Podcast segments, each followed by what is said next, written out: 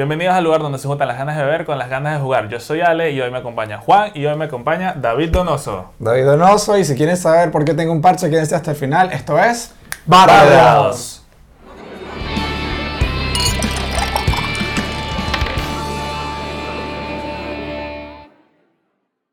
Bueno, entonces hoy vamos a hablar sobre Small World of Warcraft. Háblame, Juan, de cuál es la editorial y cuál es el diseñador. Bueno, eh, de, eh, Small World of Warcraft es un juego diseñado por Philip K. Yards y eh, publicado por Days of Wonders. Y pues como hemos conversado otras veces, es un juego que está basado en el juego original Small World, que tiene una cantidad de expansiones increíbles, que ya es bastante bueno, y simplemente nos trae esta versión reinventada en el universo de Azeroth. Efectivamente, de hecho este juego lo hemos jugado ya varias veces. Ahora, David lo ha jugado una sola vez y me estaba preguntando de, de, dónde sale este juego. Y entonces le estaba explicando de que realmente este juego ya existe Small World. Ese juego ya existe y son las mismas mecánicas, es todo idéntico. Small World of Warcraft es una skin del juego Small World. Entonces, ¿de qué se trata este juego realmente? Es un control de área, ¿verdad? Correcto. Es un control de área donde, en este caso, para, esta, para Small World of Warcraft, son islas. A diferencia del juego Small World, que sería un mapa grande unificado. En este juego son islas y tú, tú como en WoW, vas a tener una clase. Tú, al principio de tu turno, en tu primer turno, eliges una clase del pool de clases. Y esas clases tienen sus habilidades especiales. ¿okay? Pero si quieres esa parte, vamos a comenzarla más en donde expliquemos cómo se juega. Correcto. Pero volviendo al punto, ¿qué es Small World Warcraft? Es como bien dijiste, un juego de mayorías, Sí.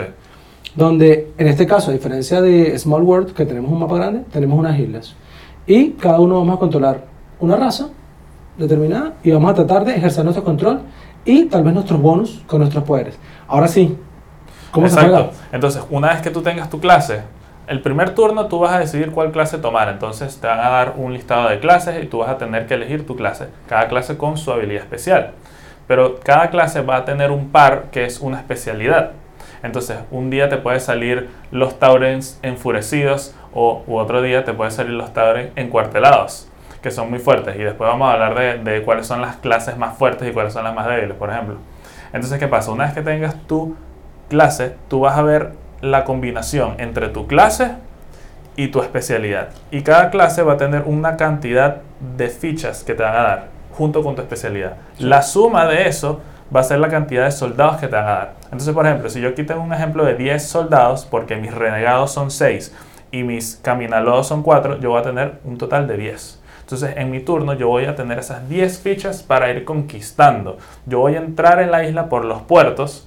Voy a tener que colocar dos fichas porque quiero conquistar una región, una ficha además porque el puerto me requiere una ficha más para conquistar y yo voy a ir adelantándome. Entonces yo voy a decir, bueno, ya tengo esta región, voy para la otra. ¿Cuántos soldados me quedan? Me quedan siete. Bueno, voy a, voy a conquistar Tengo que otro lado. voy a aprovechar mi ceguera para ir preguntando de las cosas que no puedo leer, de las preguntas y así a la- poner a la gente al día. Las zonas, para poder entrar, tienes que cumplir con un costo Correcto. Y además tienen unos símbolos que también corresponden a una cantidad de unidades que le tienes que distribuir para poder moverte hacia allá. ¿Podrías hablarnos un poco más de eso? Sí, de hecho, claro que sí. De hecho, vamos a hablar de cómo jugar por encima, ¿no? Porque Sí. realmente lo que... Lo ¿Cómo que- transcurre un turno rápidamente? Sí, exacto. No queremos que sean todos Un unos- how to play. No queremos que sea un autoplay exacto, pero para que entiendan un- un- el caso es que básicamente si yo necesito entrar a un área, yo voy a necesitar, o sea, requiero de una cierta cantidad de soldados dependiendo del área. Entonces, si el área está vacía, son dos soldados. Pero si estoy entrando por puerto, un soldado más. Ah, pero si hay un enemigo neutral, un soldado más. Y si hay un enemigo, un oponente, un soldado más por cada enemigo que tenga ese oponente ahí. Entonces, Y, y como tenemos acá, en, para este sector de la partida que jugamos recientemente, acá tenemos un puerto con montaña. Sí, y la montaña es una ficha más. Entonces tenemos uno por puerto, uno por montaña, dos para conquistar y uno adicional por cada tropa que haya que puede ser en ese lugar. de enemigo, puede ser neutral. Entonces, claro, tú en este juego tú quieres tener una gran, o sea, tú quieres repartir tus soldados porque al final te da- al final del turno te van a dar una moneda por cada región que controles. Y claro, van a haber, por ejemplo, lugares legendarios o ítems legendarios, como en el juego, tal cual están Esto es lo que me gusta de este juego, que la temática de WoW, todas las clases son de WoW, las regiones son de WoW, los ítems legendarios son de WoW. Es como jugar WoW, pero una skin de un juego. Y, y los lugares como Karazhan, que es el Correcto. lugar místico donde se entrenaron los- donde se entrenaron los personajes arcanos del universo de Warcraft Exacto. y también este otros personajes como el campeón, por ejemplo. Eh, Exactamente, entonces este juego se trata de ir abarcando tu territorio, ¿verdad? Llega un punto en el que, mira, te han matado a los soldados, ya te estás quedando débil, no puedes reclutar normalmente soldados, de hecho nada más hay una sola clase en todo el juego, que son los renegados, que son los únicos que pueden reclutar y nos parecen que están súper overpowered, ¿verdad? Y de eso vamos a hablar. De eso vamos a hablar después. Pero básicamente no puedes reclutar. Si te mata un soldado, bueno, se murió. Entonces va a llegar un punto en que te vas a sentir muy débil y vas a tener que mandar a tu clase a declive. Y esto es, esto es una mecánica importante del juego porque cuando lanzas tu clase a declive, básicamente los soldados que quedaron en el battlefield van a voltearse y van a quedar como unos soldados que no van a hacer nada, pero te van a dar puntos todavía. Y el siguiente turno vas a poder elegir otra clase y a conquistar de nuevo. Y de eso se trata el juego. Es que a pesar que esa raza está en declive, siguen siendo territorios que tú controlas. Correcto. En eso, en eso vamos a entrar más a detalle en un momento de, de cómo jugar. Yo supongo que a grandes rasgos, aquí preguntando eh, para familiarizar más a la gente con el proceso. Entonces, es un juego que depende de una selección de una raza conjunto con un poder que te da una cantidad de tropas que tienes que conseguir llegar al requisito del costo de las zonas en las que quieres ocupar y para poder desplazarte a un territorio donde hay tropas enemigas tienes que igualar la cantidad de tropas que tienen allá, ¿no me equivoco? Sí. Eh, y es una mecánica realmente bastante sencilla que tú le puedes explicar, o sea, de repente a personas que no son como tan aficionadas a los juegos de mesa, y tú les puedes decir, oye, tengo este juego y la mecánica es esta. Dato curioso que lo acabo de Wikipedia. El creador de este juego se juntó con Michael Combria, que eh, Michael Combria no sonará para muchos, pero es el mismo ilustrador de Seven Wonders y también parece que ha colaborado con Magic Ah. Coimbra, claro.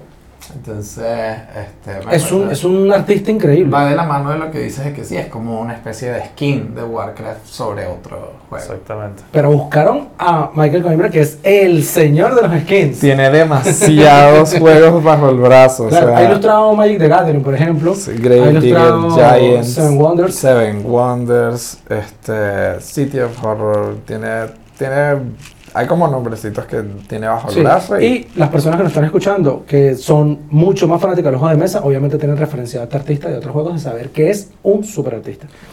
Claro que sí. Ahora, bueno, para terminar de, como ya explicamos más o menos cómo se juega, ustedes se pensarán, bueno, ¿qué, qué, ¿cuáles son las razas buenas? ¿Cuáles son las razas malas? Vamos a, vamos, hay ciertas cosas que nos gustan y que no nos gustan y Sí. vamos a hablar eso del juego. Sí. Pero también quería, para los que de verdad conocen WoW, ustedes dirán, ah, mira, pero ¿qué, qué trae el juego? Mira, aquí te, tra- te traen todas las razas de la Alianza, la de Horda, y te traen unas razas neutrales. Para cuando juegas partidas de jugadores impares, puedes usar raz- razas neutrales.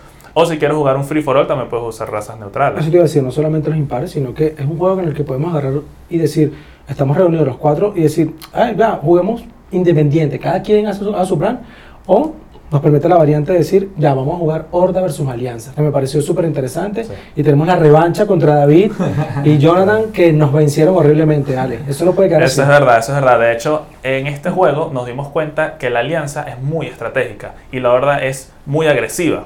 Entonces, esa es una, es una característica de, de los dos bandos, ¿ok? Si tú te vas a ir por la horda, tienes que ser muy agresivo. Y si te vas por la alianza, no te va a funcionar ser agresivo. Tienes que jugar más con la mente, tienes que ser más estratégico. Las razas neutrales también son un poco estratégicas y la ventaja de las neutrales tal vez no es la agresividad, tal vez es saber cómo hacer los puntos con tus razas neutrales. Y mencionar que en las partidas a, a- a Free for All o Battle Royale que hacemos entre todos, las razas neutrales pueden tomar partido para un lado o para el otro para recibir monedas. Correcto, entonces ahí- Tienen una mecánica independiente para ellas que, para que, se- que les pueda beneficiar y formar parte de la alianza para matar a alguien de la horda y cobrar monedas y luego formar parte de la, de la horda y matar a alguien de la alianza para cobrar monedas. ¿Cómo, ¿Cómo clasificas a las razas neutrales? Mira, las razas neutrales son las nagas, están los pandaren, que en el juego al final tú decides si irte por la alianza o por la horda, entonces le da mucho flavor, porque tú sí eres neutral, pero de repente alguien de la horda te dice, mira, si atacas para allá, no te ataco a ti. Entonces tú tienes que estar en ese constante negocio con, con, con lo, con lo de la horda y con las Sí. alianzas. También están los etéreos, que son como unas momias. Entonces están estas tres clases. Ah, y los kobolds. Los que, kobolds. que los kobolds tienen una habilidad especial que se teletras... O sea, pueden entrar por las minas. Sí. Totalmente flavorful, porque en el juego los kobolds están en las minas. Entonces tú no necesitas entrar por un puerto. puerto. Nada más necesitas entrar por unas minas. Ya, entonces, bueno, ya que hemos explicado un poco de mm, cómo se juega y hemos hablado un poco también de las razas, yo creo que podemos entrar ahora un poco más en profundidad sobre las razas y sobre las mecánicas, hablando un poco de los que nos gusta. Cuéntanos, David, ¿qué te gusta de Small World Warfare? Bueno, yo empecé específicamente con las alianzas, si mal no me acuerdo, ¿no? Que fue el lado de... Los humanos. Los humanos, los los gnomos. gnomos. que fueron como una especie de motorizados aéreos que caen donde le dan la gana. Yo creo que tiene... Yo creo que la... la- Son los Rapid de Azeroth. son, son como una... Yo estoy seguro que los aviones de ellos dicen Vespa, Vera. Este, yo veo que las clases tienen todas como unos aspectos que balancean mucho, se balancean mucho entre sí, pero sí hay que jugar dedicados a, la, a los pasivos de las clases. O sea, Al poder que hay. Sí, a lo, a lo- a lo que viene incluido con, con la, con la clase. El poder es opcional y esto sí te va a... El, el poder que acompaña a la clase, esto sí te puede cambiar un poco la estrategia. Ah, pero tú te refieres directamente a la pasiva propia de la raza, como La- hiciste con los humanos y los contratos. Exactamente. Cuando tuvimos la partida con, junto a Jonathan, él me insistía en dejar ubicados estos tokens que no los juegan en el mapa de los humanos que te permiten declarar como objetivos militares para que el que siga después de ti, el, tu- el compañero, reclama esos objetivos militares y va acumulando como más monedas. Entonces es como constantemente estás pensando en cuál va a ser la jugada más adelante. La verdad, yo lo que veía es que tenía demasiada presencia en tablero con todas las razas que de los Tariel tuviste, sacaste como tres en una oportunidad Sí. y pone una presión increíble y yo creo que es eso que mencionaba Alejandro de que tienen que jugar más bien a que los otros no logren hacer ninguna estrategia.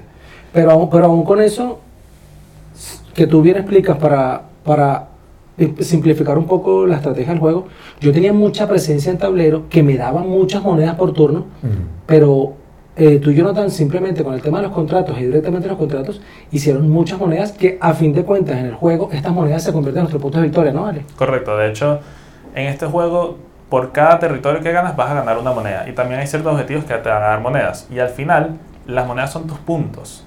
Entonces, por ejemplo, hay razas en que te piden gastar monedas, entonces tú dices, ¿será que me las gasto? Porque esos son pu- puntos que me estoy gastando, ¿no?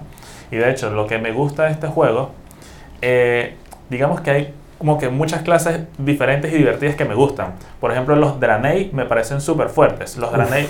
la- Hicieron frente fuerte con tus renegados. de hecho, sí. De hecho, mira, la batalla de ah, por Azeroth es Draenei contra Renegados. ¿Por qué? Porque son las clases más fuertes. Y de eso, de eso tenemos una anécdota. El día que, que el juego nos llegó para acá, para Bar de Dados, Ale y yo jugamos una partida uno versus uno, sin saber eh, de lo que vamos a hablar más adelante, no nos gusta, de pronto un desbalance de clases. Jugamos Draenei versus Renegados. Y le gané abrumadoramente con los Draenei. Porque tienen una habilidad de supervivencia terrible. Pero después, cuando descubres la habilidad de los Renegados y lo empiezas a utilizar bien, tú dices, no hay forma.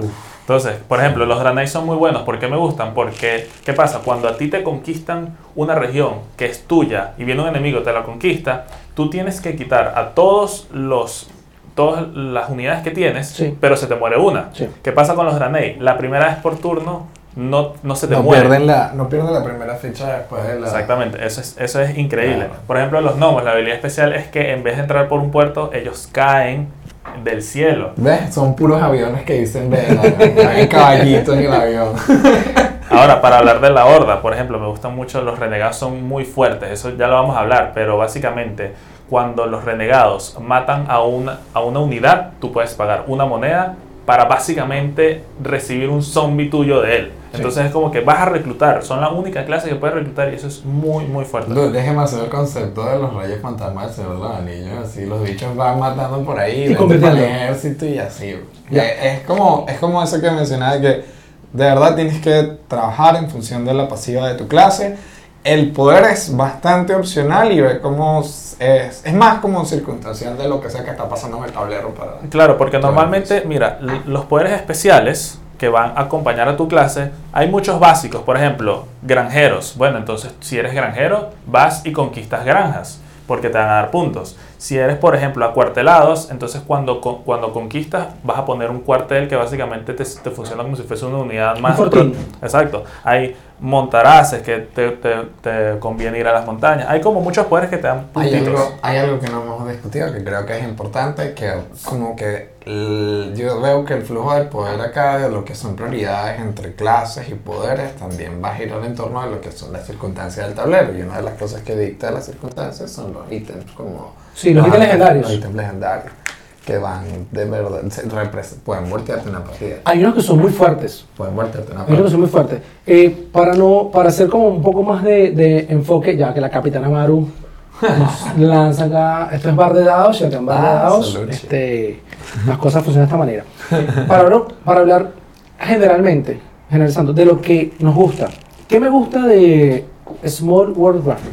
Primero, tiene una rejugabilidad terrible, por lo que tú explicabas, Alex, que en un principio en el setup de la partida, eliges, tienes tu línea de clases y tienes tu línea de poderes, que eso lo vamos a barajar para cada partida, y un día vas a jugar renegados acuartelados, y te funcionó, y el día siguiente te van a salir renegados pescadores, y tú verás si te funciona. pescadores. Sí, y tú verás si te funciona. Entonces eso le da una rejugabilidad muy buena al juego, a diferencia de otros juegos de control de área, Pero un donde tú... renegado pescador es que si el silbón en un pueblo para ir pescando, ¿sabes? Sí, ¿Qué eso es Un fantasma ahí, ¿sabes qué es eso? incongruente. Pero eso le da la rejugabilidad, la rejugabilidad que no tienen otros juegos de área como Blood Rage o Rising Sun, siendo juegos de área más complejos, pero donde tu clan tiene definidas tus habilidades y no pueden variar. Mm. Entonces acá, este juego sí nos permite eso. Más simplista, con mecánicas mucho más simples, pero nos da esa rejugabilidad. Puedes tener un día una clase agro con, una, con un poder especial, super control de área, que tú dices, bueno, que, que tengo que hacer otra estrategia muy diferente. Eso me gusta. Me gusta mucho el arte. El arte del juego es increíble, está muy bien ilustrado, es muy bonito.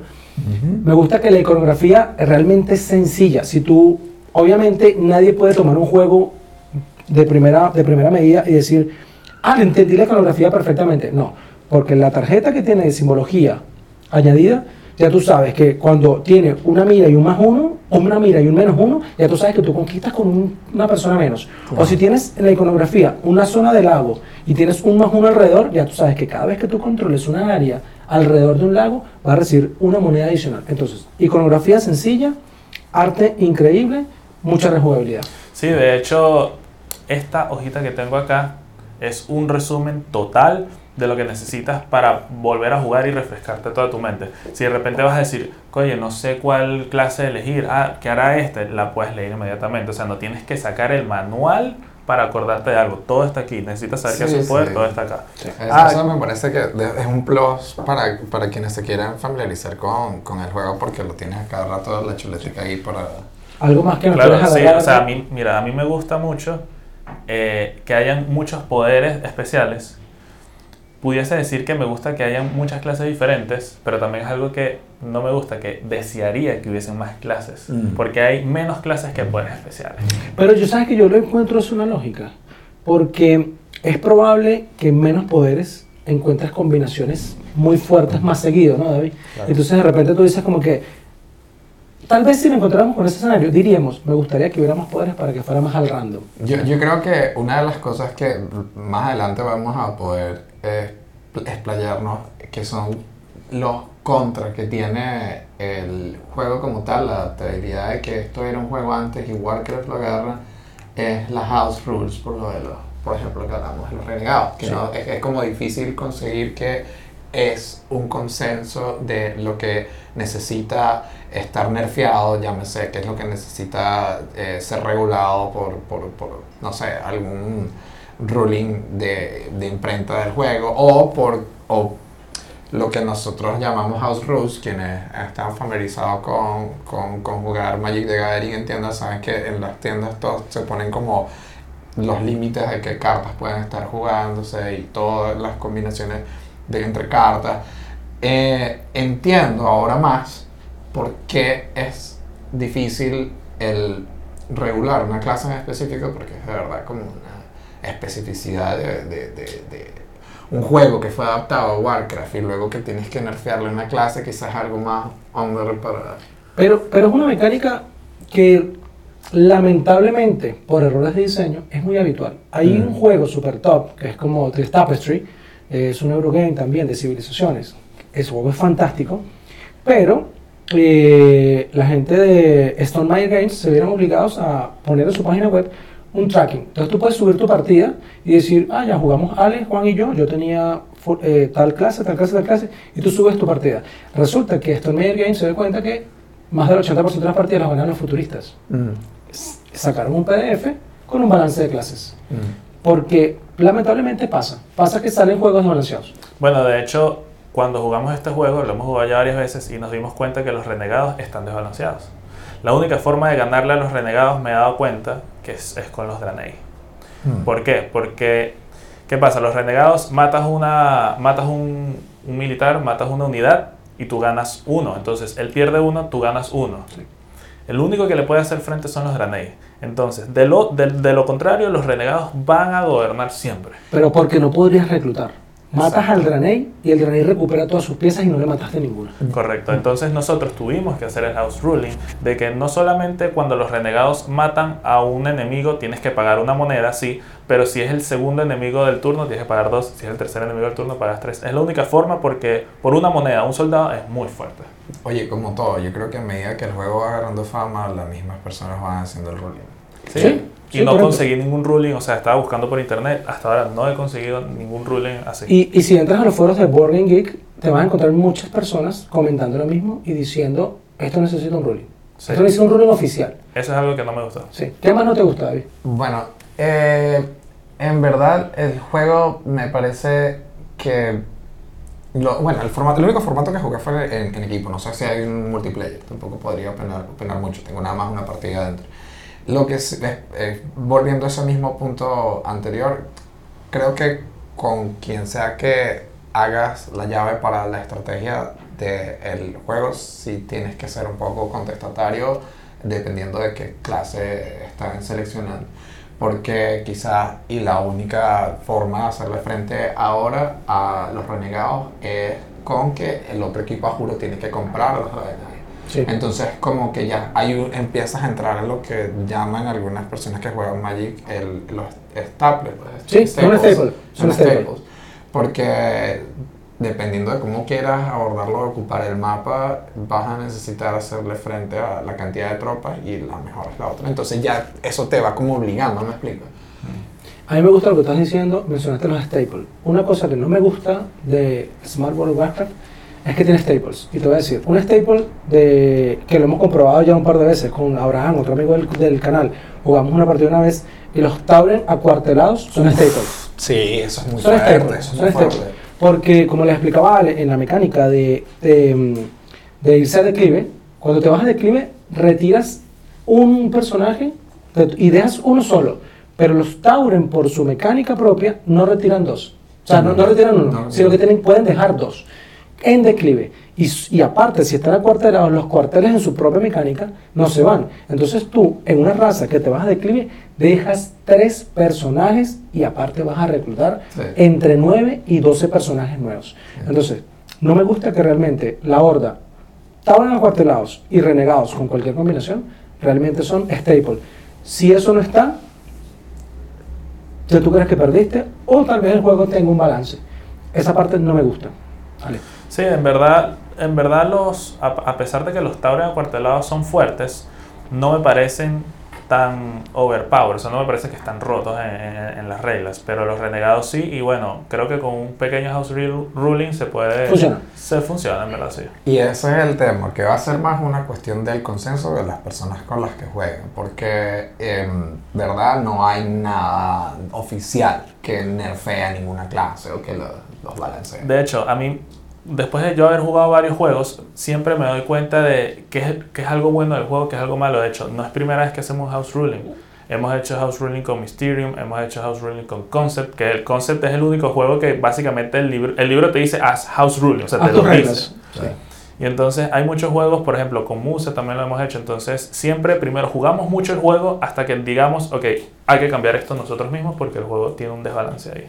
Y que yo creo que en, en el fondo House Ruling va a tener que ser un capítulo en el que vamos a poder hablar un día acá en el podcast, porque House Ruling se termina, se termina volviendo una mecánica divertida dentro de todos los juegos de mesa que tengas en tu casa, y más que todos los party games. Claro, Y entonces, la, la clave para entender que es un house ruling, muchachos, es que todo el mundo sabemos, por ejemplo, cosas como que la gente de uno no sabe jugar uno. Cosas de esas. Eso es Sí, verdad. cosas- sí, exacto. Uno es un juego que se hizo a punta de house ruling del primo que te chalequeaba y te ganaba. Y, y- y que, y que uno te contesta en Twitter, no, la es así, no. No, no, tú no sabes jugar. No me importa que estés Hasbro, verificado. tú no sabes jugar uno. bueno, o sea, bueno, hemos hablado mucho de House Ruling, pero queremos decirles que realmente lo único malo que yo le veo al juego es que los renegados son muy fuertes. Eso es lo único malo. El resto me encanta el juego, no le veo ningún otro contra.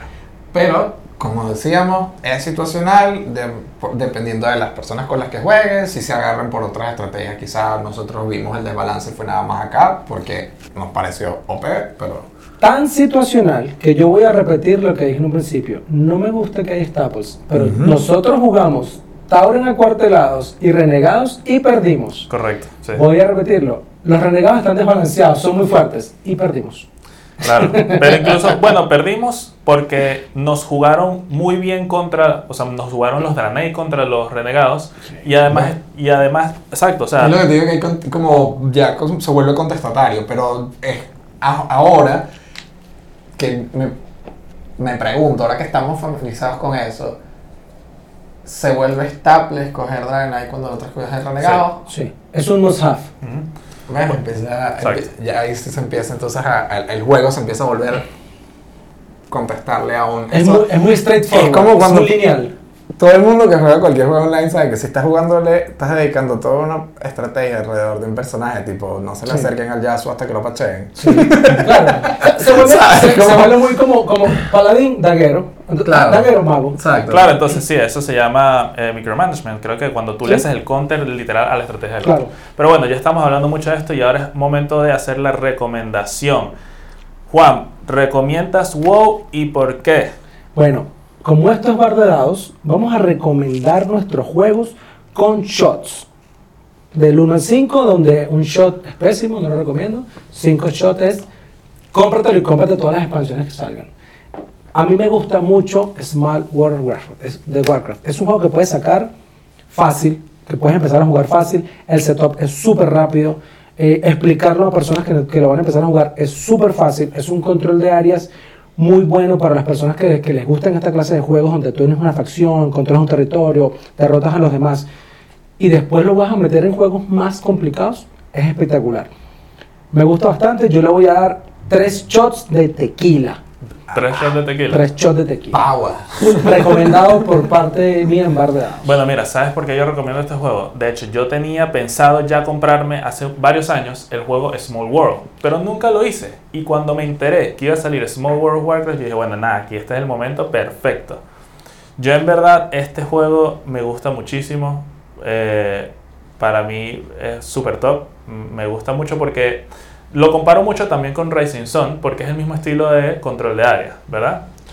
Eh, si hay un juego por encima de control de área que me guste más, eh, obviamente va a ser Rising Sun. Sí. Pero del Y resto, yo diría del resto, Blood Rage.